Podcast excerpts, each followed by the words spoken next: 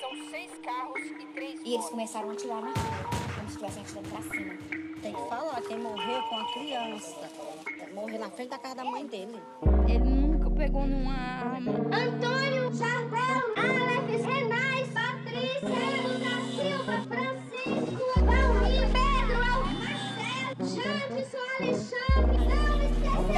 For fazer, eu aviso e não dela. Tiraram a coisa, eu não sei nem explicar.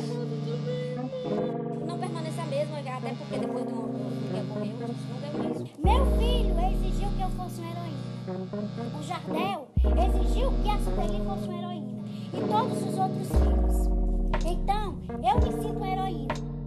Sorri com os lábios, mas o coração, infelizmente, não sorri mais.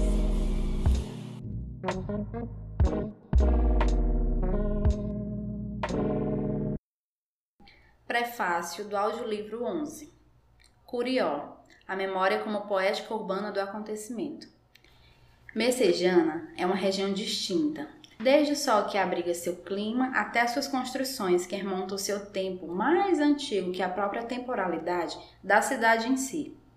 Em seus cartórios, suas feiras, seus camelôs, seus panfletistas, seus motoqueiros, suas escolas, sua vida urbana, se abrigam e se camuflam aldeias e povoados que vão se atualizando ao longo do tempo.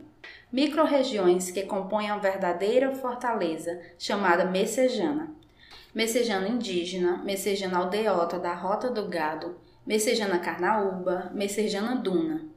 Nesse território, ampliamos nossa lente um pouco mais e encontramos a região da Lagoa Redonda, localizada em Fortaleza, Ceará, composta por várias comunidades. O conjunto Curió é uma delas, mais um recorte da cidade. O seu processo de ocupação é resultado de intervenções no espaço urbano, tornando-se o local escolhido e ou predestinado para homens e mulheres construírem suas trajetórias na vida. São muitas as práticas que fazem a identidade de um território. São memórias, vidas que em sua pulsação inventam lugar, dando aspectos outros à paisagem, a partir da necessidade que o ser humano tem de habitar para proteger-se das intempéries naturais. Em pesquisas realizadas no bairro, constatamos que a chegada das moradoras e dos moradores é fruto de diversos fatores migratórios. No Curió, assim como em outros lugares, percebe-se a divisão dos espaços em pequenos territórios, interferindo na dinâmica espacial, resultado dos movimentos sociais por moradia e, algumas vezes, de políticas habitacionais. Dessa divisão surgem os microterritórios do Curió, como Itambé, Casas da Caixa, Mutirão, Bárbara de Alencar. Essa divisão espacial está em constante transformação. A todo instante, novos sujeitos aparecem com a necessidade de ter o seu teto, locais planejados ou não, mas que cumprem um papel fundamental na vida das pessoas, que é o direito à moradia. A busca por esse direito redesenha o tecido urbano. A área que hoje conhecemos como bairro Curió já sediou sítios e fazendas destinadas à atividade da agricultura e da pecuária. O Curió está presente em um espaço urbano, contudo, é desenhado por sujeitos, na sua maior parte, vindo de regiões interioranas, que interferem no processo de urbanização, deixando assim evidentes as relações de urbanidade-ruralidade, que não se perdem totalmente com o tempo, mas se atualizam. Como as casas de farinha e as viagens que se faziam para transformar em tantas outras coisas as mandiocas colhidas nesse solo, ou os sítios com várias casas dispostas em aldeias que remontam um jeito de morar que antecede muitas histórias por aqui. Curió é um lugar de incontáveis faces e nuances, de veias cristalinas em seu solo múltiplo de tantas possibilidades. As palmeiras revelam vegetação seca, na terra de barro vermelho, que tinge pés de dedos a calcanhares. Mas ao caminhar mais um pouco, o solo muda e uma areia fina e alva afunda nossos pés e nos faz pensar que estamos próximos do mar, o que é verdade.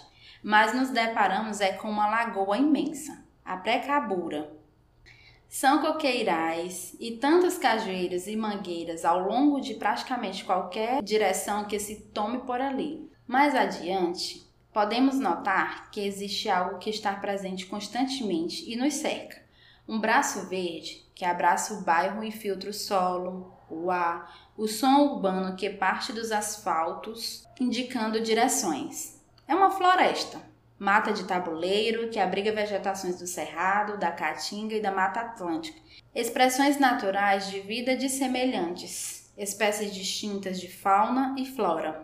O lado leste, a partir da rua Nelson Coelho, onde estão situadas as casas da Caixa, antes de acolher casas, era um imenso coqueiral que se estendia até a lagoa, ambiente que se conecta ao Itambé, que por sua vez interliga o espaço litorâneo da lagoa com a zona da mata da floresta do Curió. Consequentemente, o Itambé é a intersecção entre os lados leste e oeste, Mutirão e Casas da Caixas convergindo desses dois aspectos da natureza histórica e geográfica do Curió. Antes disso, porém, na segunda metade do século XX, o bairro começa a receber moradias construídas por trabalhadoras e trabalhadores que ocupavam os sítios por meio da atividade da agricultura, uma terra fértil que possibilitava boas colheitas. Com isso, o lugar que era apenas para trabalho começa a ser escolhido como o local para moradia é a partir desse processo que é formado o primeiro microterritório do Curió, o Itambé. As casas iniciais eram de taipas, segundo a memória da vizinhança, que atuou na transformação desse espaço, constituída de trabalhadores que encontraram a possibilidade de morar próximo ao local do serviço, próximo aos familiares, na capital do estado, entre tantos outros fatores que resultam no processo da migração.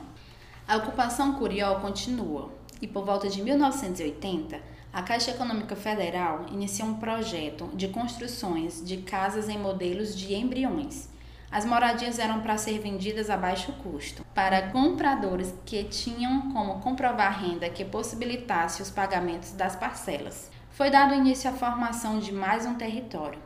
São as famigeradas Casas da Caixa.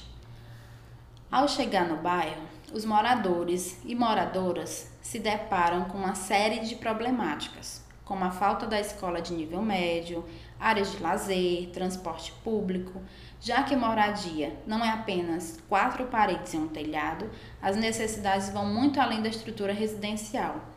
As precariedades do bairro resultaram na construção da Associação de Moradores do Itambé e Residencial Curió, que se organizou socialmente para reivindicar por melhores condições de vida. Passados 21 anos da ditadura civil-militar no Brasil, chegamos à redemocratização em 1985, com novos ideais de sociedade. Vale salientar que o povo pode novamente votar, e é a partir desse interesse que um novo projeto federal é iniciado, o Programa de Mutirões Habitacionais, interligando o governo federal, os municípios, os estados e a população. Inicia-se então um novo processo de transformação no Curió.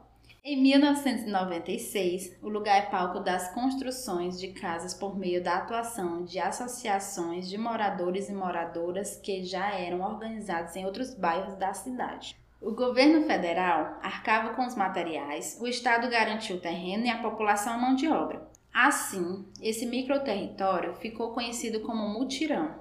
Diferente do Itambé e do residencial Curió, o mutirão contou com diversas associações que já vinham organizadas de outros bairros da capital. Pela linguagem, mutirão é um substantivo que denota ação, mobilização de ordem coletiva visando uma ajuda mútua mas, em nosso mapa, o mutirão é um lugar que, assim como a palavra, também suscita mobilização coletiva e ajuda mútua. Quando as obras começaram, os e as mutirantes chegavam em caminhões. Chegavam destino às sete da manhã, em caminhões que saíam de vários pontos da cidade de Fortaleza, abarrotados de pás, enxadas e gente. Eram muitas pessoas chegando em um imenso terreno para trabalhar, cavar a terra, fazer alicerces, subir paredes. Os mutirantes eram mulheres e homens que se reuniam em mutirão para uma grande construção, a de suas próprias casas. As futuras donas e donos de casa foram os e as que deram corpo a essa arquitetura. Carregavam os tijolos, preparavam o cimento, sentavam as suas casas. Assim, o Coreó começou a ser desenhado em sua essência de comunidade. Os que ali se encontravam para fazer suas casas já eram vizinhos vizinhas e exerciam sua vizinhança. Já habitavam esse espaço e o fabricavam, fabricando, ao mesmo tempo, a própria relação com os outros moradores e moradoras, fosse no exercício da construção, fosse nos populosos almoços comunitários ou até mesmo na produção desses almoços.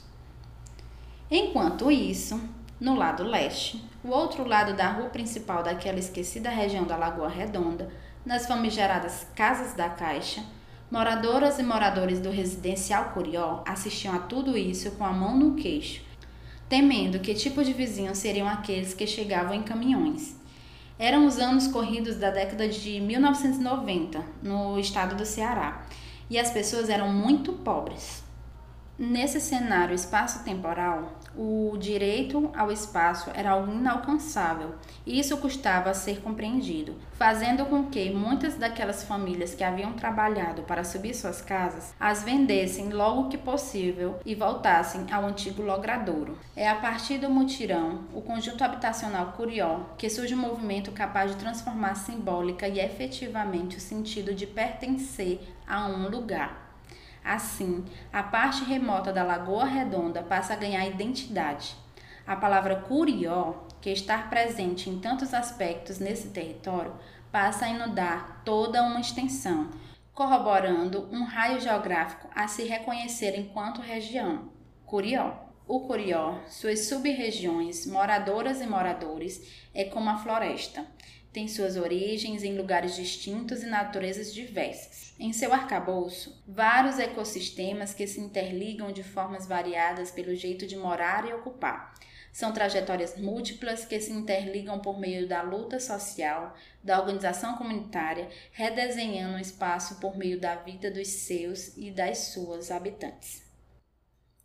Todo o território é palco e ator a tecer nossas memórias, ancorando um tempo de nossas vidas, nosso vínculo com as coisas e as pessoas, nossas lembranças, que nem sempre são felizes e que por vezes carregam tantas feridas ainda abertas. Memórias também são coisas vivas, sem as quais não seríamos quem somos.